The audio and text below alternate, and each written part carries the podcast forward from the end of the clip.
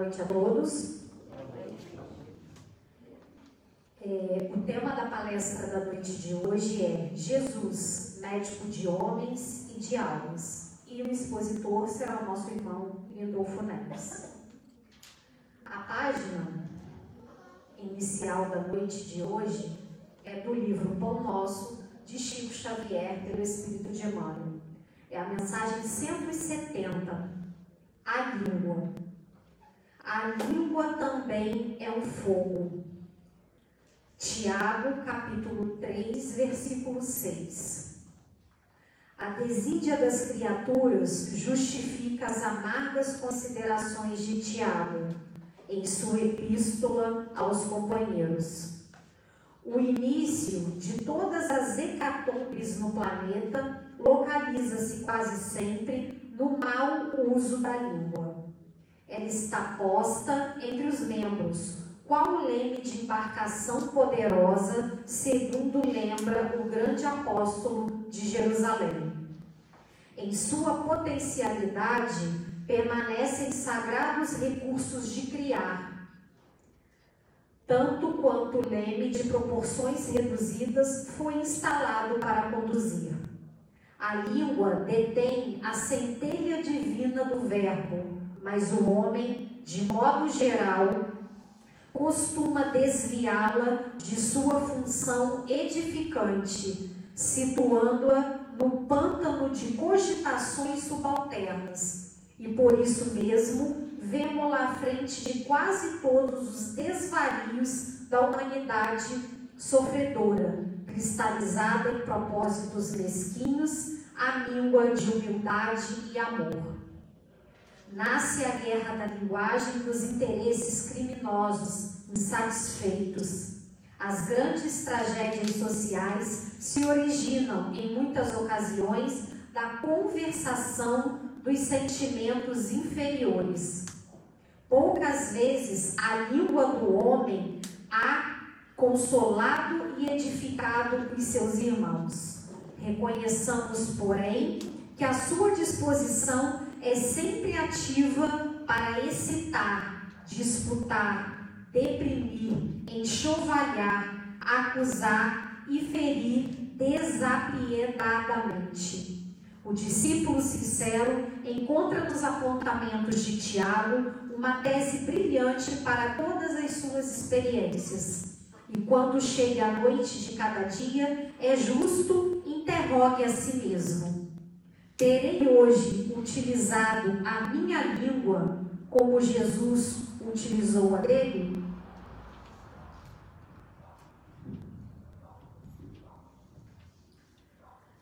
Meus irmãos, nosso momento para nossa prece inicial, agradecendo a Deus, que é soberanamente justo, bom misericordioso, agradecendo pelas dádivas e também pelos sofrimentos, pelas preocupações, pois também são motivo de crescimento e de evolução espiritual.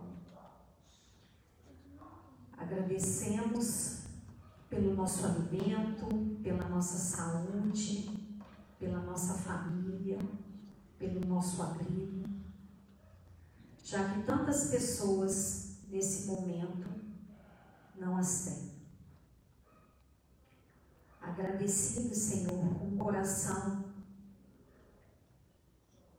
agradecido, Senhor, com um coração jubilando de alegria, te pedimos a permissão para iniciar mais uma palestra aqui no Centro Espírita Caminho da Luz. Que assim seja, graças a Deus.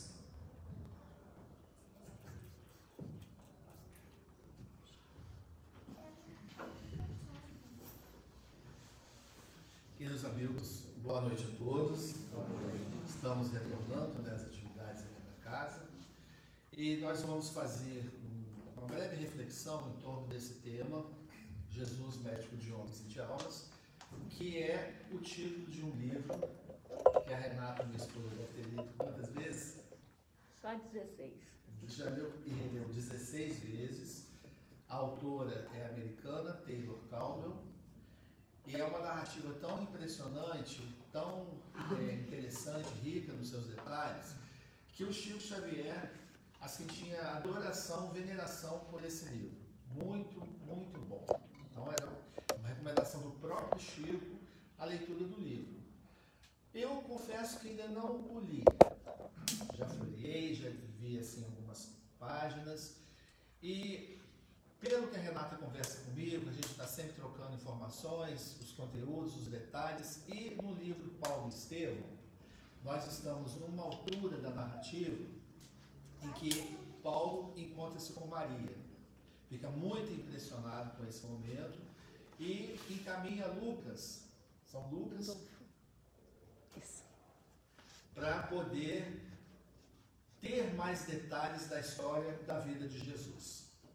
Então, São Lucas escreveu, teve contato com Nossa Senhora. Uns dizem que foi antes é, de Paulo solicitar isso, porque ele ficou, como eu disse, muito impressionado. Então, essa narrativa está no livro Paulo Estevão, que Emmanuel não dá muito destaque, porque o livro Paulo Estevão é a história de Saulo que se transforma em Paulo de Tarso. Mas há um parágrafo muito interessante, muito rico, e ele volta nesse tema depois. Eu, para poder começar nosso pontapé inicial, eu trouxe o livro Enquanto Marcado. Esse aqui é uma edição antiga. Os livros são antigos porque a gente vai fazendo anotações. O Encontro Marcado, melhorou, né? Ele é uma agenda cristã do André Luiz. A gente sente o André Luiz assim, muito, muito próximo da gente, quando ele, ele dá orientações, instruções, sugestões para a nossa vida né, cotidiana. Então a gente tem a agenda cristã, tem.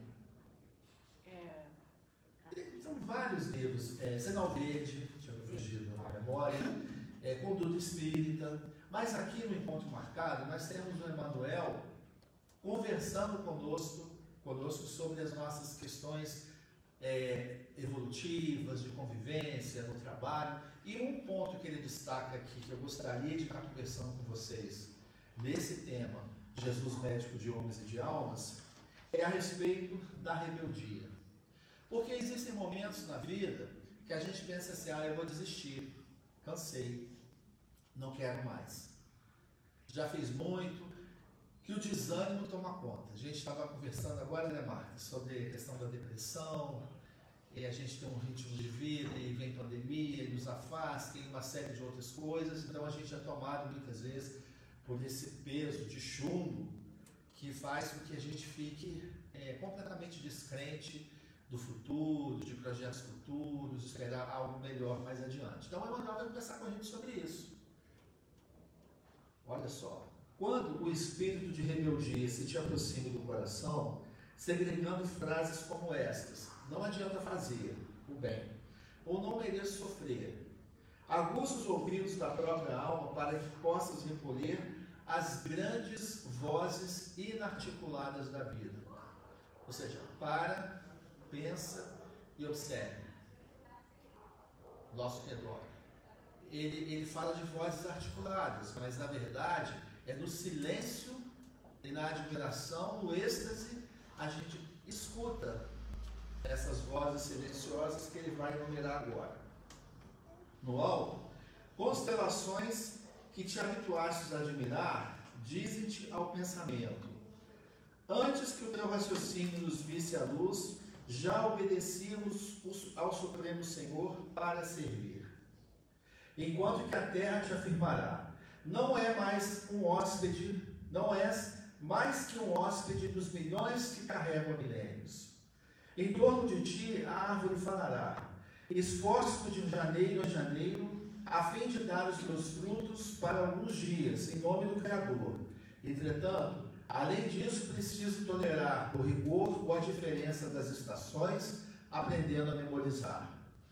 E o animal te confessará: vivo debaixo do teu arbítrio e fazes de mim o que desejas, por séculos e séculos, porque devo sofrer-te as ordens, sejam quais sejam, para que eu possa um dia sentir como sentes e pensar como pensas. Medita na tolerância maternal da natureza que transforma o carvão em diamante através de décadas e décadas de silêncio. e traça caminhos na pedra usando a persistência da gota d'água. Contempla a peça de aço polido e reflete que ela jamais seria o que é sem os golpes do fogo, se lhe ajustaram aos elementos e que, quando sacies a própria fome, dedica um instante de reconhecimento ao pão que te serves, recordando que nunca lhe terias a bênção se a humildade não lhe caracterizasse a tarefa. Não interpretes a disciplina por tirania, e nem acuses a obediência de escravidão. Trabalha e serve com alegria. Oferece a paz a todos o concurso que a harmonia te pede. Rebeldia é orgulho impondo-se cegueira ao coração. Não há progresso sem esforço, vitória sem luta, aperfeiçoamento sem sacrifício, como não existe tranquilidade sem paciência. Reflete na infinita bondade que preside o universo, a cercar-nos de amor em todas as direções, e reconheceremos que se transformações dolorosas no campo da existência muita vez nos transfiguram em crisálidas agoniadas de aflição, ao impacto das provações necessárias, a dor é um instrumento invisível de que Deus se utiliza para converter-nos, a pouco e pouco, em falenas de luz. Então, primeiro, é, destaque que Emmanuel dá na nossa relação com o médico de homens e de almas é obediência. Sermos obedientes. Trabalha a paz de todos. O concurso que a harmonia te pede. Rebeldia é orgulho impondo cegueira no coração. Não vamos interpretar a disciplina por tirania e nem acuses a obediência de escravidão. Ser fiel aos próprios compromissos, a um ideal é, superior de vida, com certeza preconiza a renúncia. E aí, essa renúncia, a gente está de acordo com o que Jesus falava, né? A porta estreita. Se a gente quer encontrar a porta da salvação, a gente tem que renunciar a nós mesmos. E descobrir um novo homem que existe dentro de nós.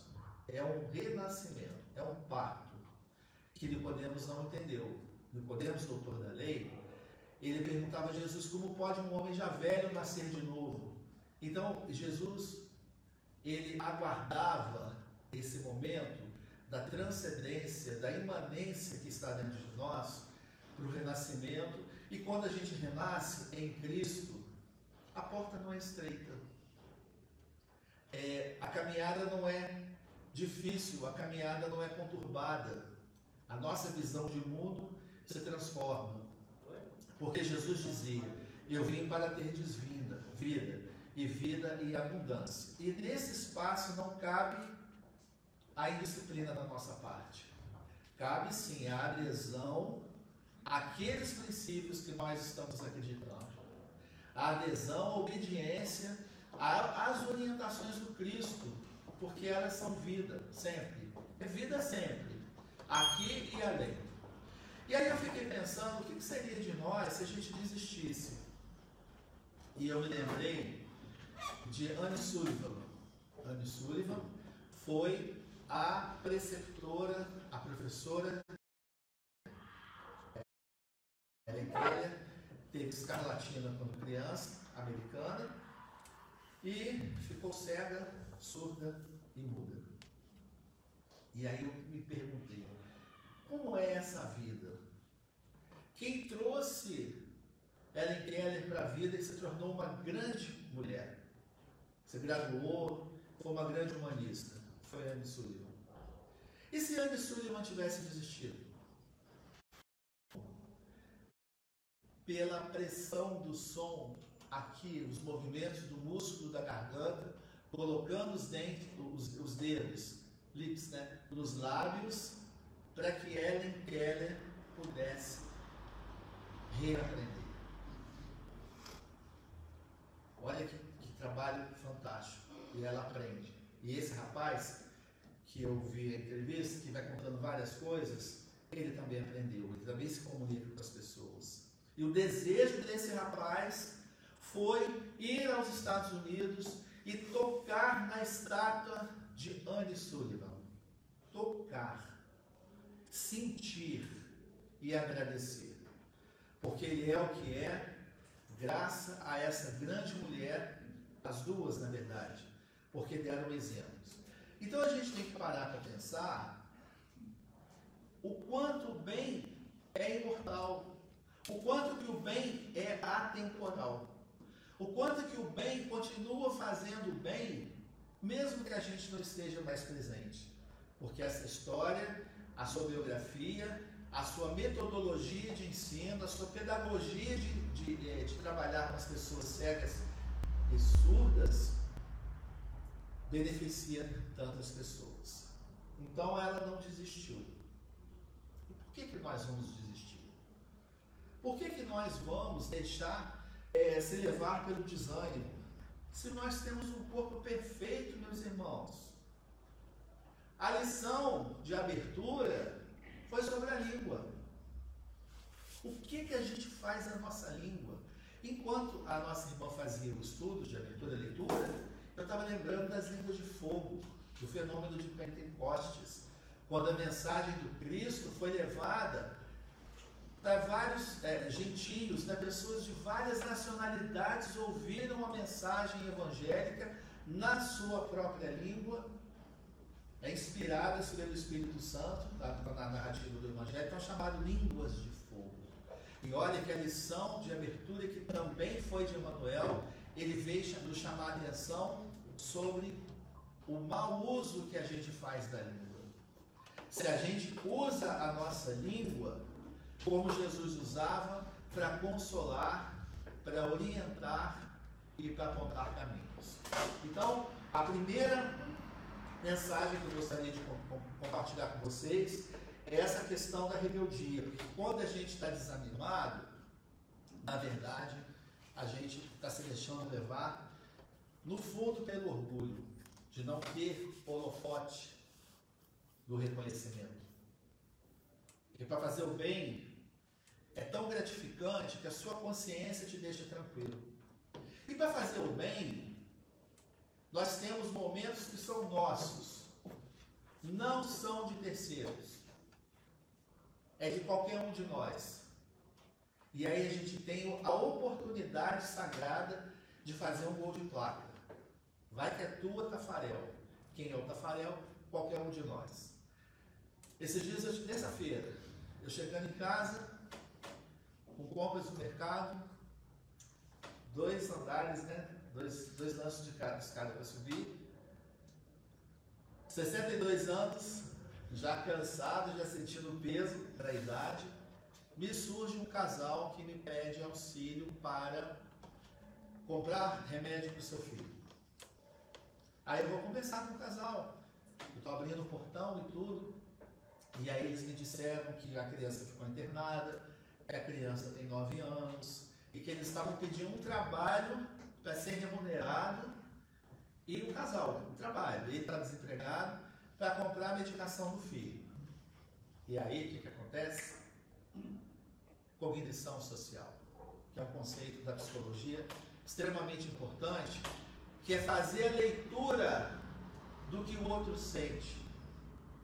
É colocar-se no lugar do outro. Aí eu pensei,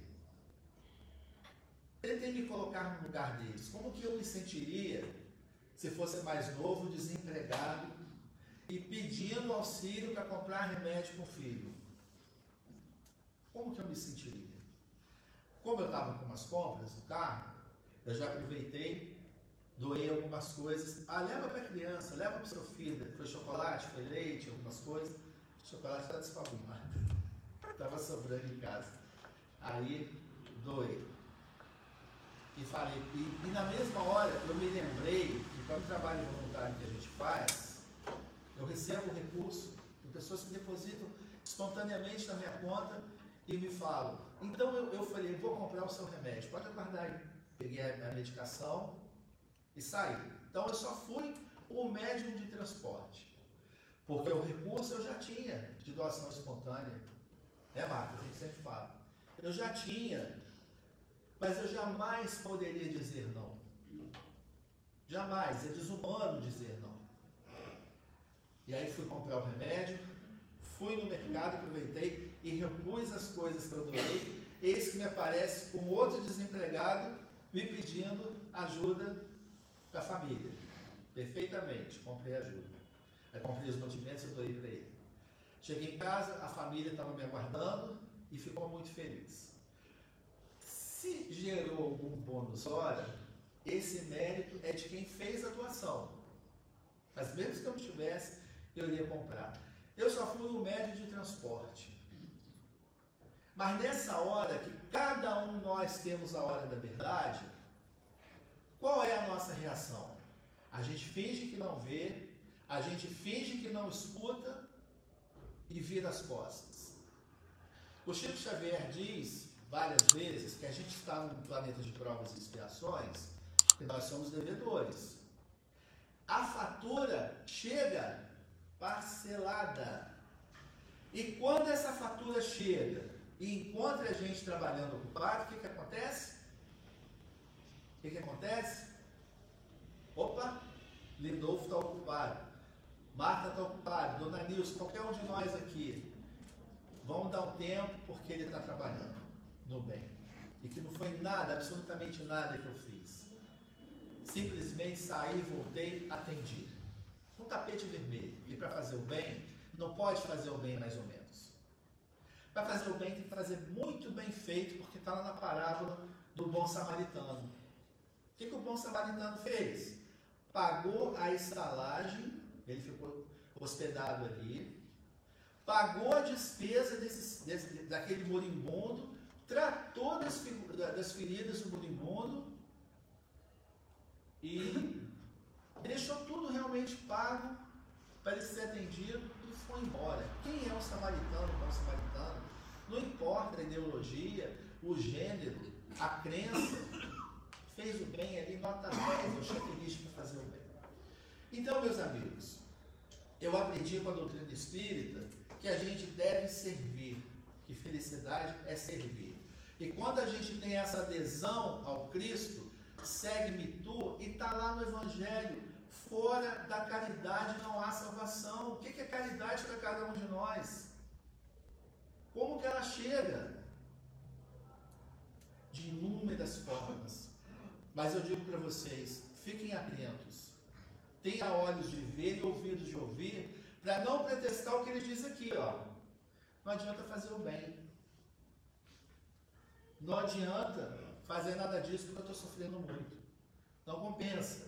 E na outra lição do livro da Esperança, aqui é, aqui são comentários do mesmo Emanuel a respeito de passagens do, Evangelho segundo o Espiritismo. Aí, qual, qual a lição? Que é a lição 78, ante o Divino Mestre. Jesus se acercava principalmente dos pobres e dos deserdados, porque são os que mais necessitam de consolações. Eu pergunto: cadê Jesus? Se ele não estiver dentro de nós, como dizia Jung, né? o divino que está dentro de nós, somos nós na nossa relação com o próximo. É nessa relação de troca, porque tem hora que a gente precisa receber de alguém. Mas quando você está na relação de troca e você tem sua consciência tranquila, sua consciência em paz, você vai ser sempre um doador. O Jerônimo Mendonça, que tinha esclerose múltipla, pregava carregado em maca. Pegava o telefone e fazia pedidos para diversas campanhas. Então a enfermidade não está no corpo, a enfermidade está na nossa mente, está no nosso sentimento. Voltamos a essa condição. Jesus curava quem? Quem que Jesus curava? Curava a nossa cegueira de espírito, a nossa surdez de espírito, a nossa beligerância que está no espírito. Kardec diz: não é o corpo que dá enfermidade, daqui da cólera, que dá ira, que dá o egoísmo. Kardec é muito claro, embora isso venha da cultura, né, a gente vive numa sociedade do caos, numa sociedade paradoxal que quer vender arma e gestos obscenos em favor da fraternidade, mas Jesus diz o seguinte: a cada um segundo as suas obras. Quem pratica o mal já vai receber o mal. Eu não tenho sintonia com essa boçalidade e grosseria. A gente escolhe um outro modelo. E esse modelo veio para me ensinar que eu preciso curar as minhas chagas, as minhas mazelas. Porque quando eu olhar aquele que está numa condição de desequilíbrio, eu vou olhar com uma resposta de não violência, de não beligerância. E aí no livro é, da Esperança, Emmanuel comenta o seguinte: então, quem é o próximo para Cristo, para aqueles que sofrem, somos nós mesmos. É a gente que está ali naquele momento, qualquer ser vivo, qualquer ser vivo. Às vezes eu observo na rua as pessoas estão comendo alguma coisa, jogam lixo na rua. É absurdo. Então é um trabalho de psicoeducação para a gente ser, ter, viver numa sociedade ética, onde a ética impere. E aí Emmanuel nos diz o seguinte: milhões de nós outros, os espíritos encarnados e desencarnados em serviço na Terra, somos almas enfermas de muitos séculos. É por isso que nós somos espíritas. Carregando débitos e inibições contraídos em existências passadas ou adquiridos agora, proclamamos em palavras sentidas que Jesus é o nosso divino médico. E basta ligeira reflexão para encontrar no Evangelho a coleção de receitas articuladas por ele com vistas à terapia das almas. Todas as indicações do sublime formulário primam pela segurança e concisão. Das perturbações do egoísmo, faze aos outros o que desejas que os outros te façam. Nas convulsões da cólera, na paciência possuirás a ti mesmo. Nos acessos de revolta, humilha-te e serás exaltado. Na paranoia da vaidade, não entrarás no reino do céu sem a simplicidade de uma criança da paralisia do espírito por falsa virtude, se aspiras a ser o maior, se no mundo o servo de todos. Nos quistos mentais do ódio, ama os teus inimigos. Nos delírios da ignorância, aprende com a verdade e a verdade te libertará. Nas dores por ofensas recebidas, perdoa setenta vezes sete vezes nos desesperos provocados por alheias violências, ora pelos que te perseguem e caluniam. Nas crises da incerteza, quanto à direção espiritual, se queres vir após mim, nega a ti mesmo, toma a tua cruz e segue. Não são os que gozam de saúde os que precisam de médico. Sim, Somos espíritos enfermos com ficha especificada nos gabinetes de tratamento instalados nas esferas superiores, dos quais instrutores e benfeitores da vida maior nos acompanham e analisam ações e reações. Olha que interessante.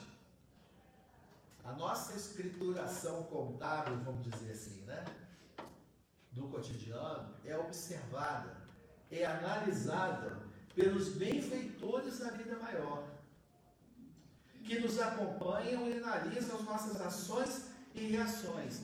Mas é preciso considerar que o facultativo, quer dizer, o médico, mesmo sendo nosso Senhor Jesus Cristo, não pode salvar o doente e nem auxiliá-lo de todo se o doente persiste em fugir do remédio. Volta na situação qual a anterior? Da rebeldia. Eu não aceito o remédio. E aí, para a gente poder finalizar, com o Hilário Silva, estou enrolado aqui. Hilário Silva, no livro, se não me engano, A Vida Escreve. É, isso mesmo, A Vida Escreve. Hilário Silva tem um sonho, só para a gente concluir. Não, Eurípides tem um sonho. Falei, falei errado. 62 anos, estou trocando tipo técnico. Hilário Silva está Hilário escrevendo. Silva narra a história do Eurípides Passanufo, que em desprendimento, em sono, vai a alturas assim inimagináveis nas nossas camadas aí em volta da Terra. Viaja, viaja, viaja e encontra em formosa paisagem é, um homem que meditava envolvido em doce, por doce luz. Então ele fica deslumbrado de júbilo, porque ele reconhece aquela figura fantástica, reconhece Jesus.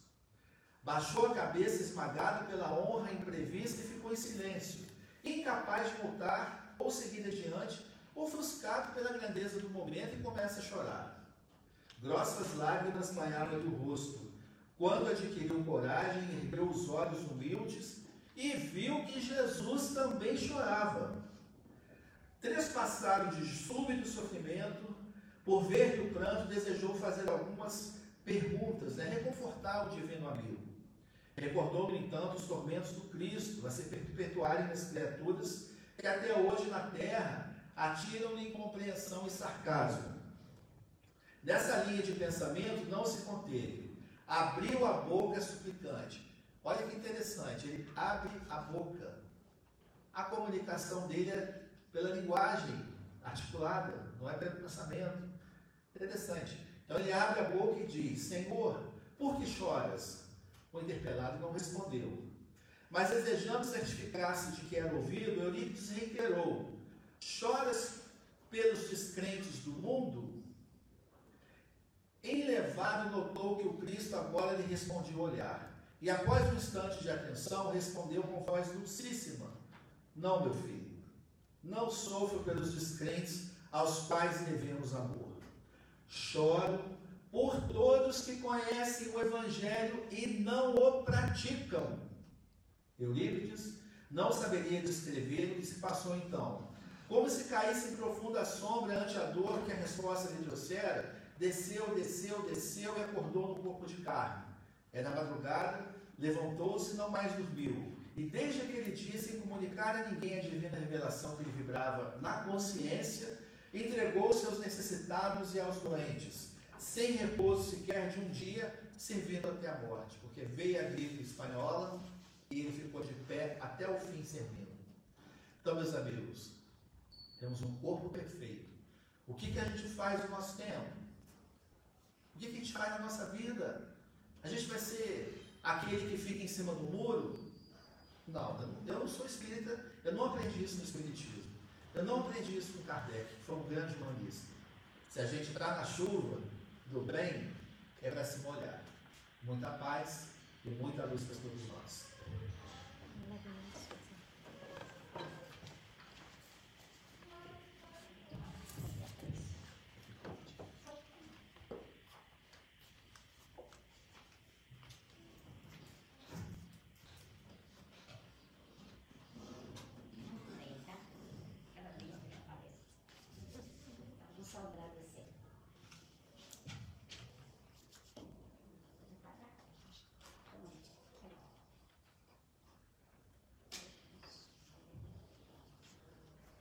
Meu queridos irmãos, mais uma vez aqui estamos nós agradecendo o Pai maior que Deus, que nos deu a oportunidade de estarmos aqui reunidos em teu santo e bendito nome.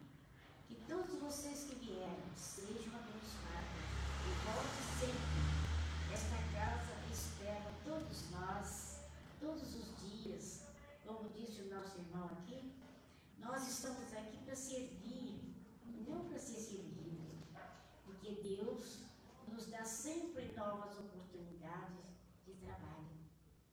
Trabalhar em benefício dos nossos irmãos é atender à vontade de Deus, porque nós recebemos muito mais quando servimos aos nossos irmãos, né? Quando nós fazemos em benefício dos nossos irmãos, Deus faz para nós em dobro. E assim vamos fazer a prece Pai Nosso para agradecer a Deus mais um dia, mais uma oportunidade de estarmos aqui nessa casa abençoada. E queria também pedir nessa prece por todos nós aqui, em benefício do nosso irmão Luiz Alberto, que é o orador dessa casa, é uma criatura abençoada, está no hospital operada lá em São Paulo. Está operado e deve passar bem, se Deus quiser, porque ele é uma criatura muito abençoada. Abençoe Luiz Alberto e nós, na nossa prece, vamos rogar a Deus por ele. Pai nosso que está no céu, santificado seja o vosso nome. Venha a nós o vosso reino, seja feita a tua vontade, assim na terra como no céu. O pão nosso de cada dia, dá-nos hoje sempre. Perdoai as nossas ofensas, assim como perdoamos os nossos ofensores. Não nos deixe, Senhor, cair em tentação, mas